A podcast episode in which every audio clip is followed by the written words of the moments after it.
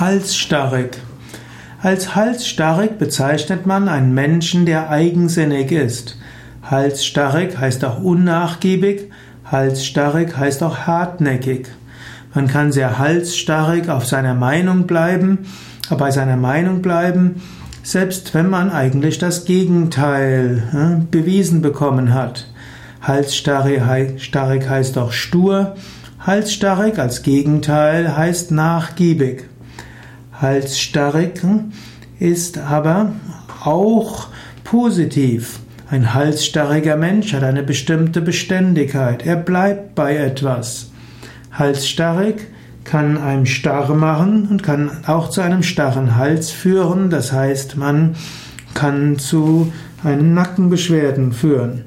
Also Halsstarrigkeit ist typischerweise nicht so positiv, aber manchmal ist eine gewisse Halsstarrigkeit auch notwendig, um ein Unternehmen zum Abschluss zu bringen.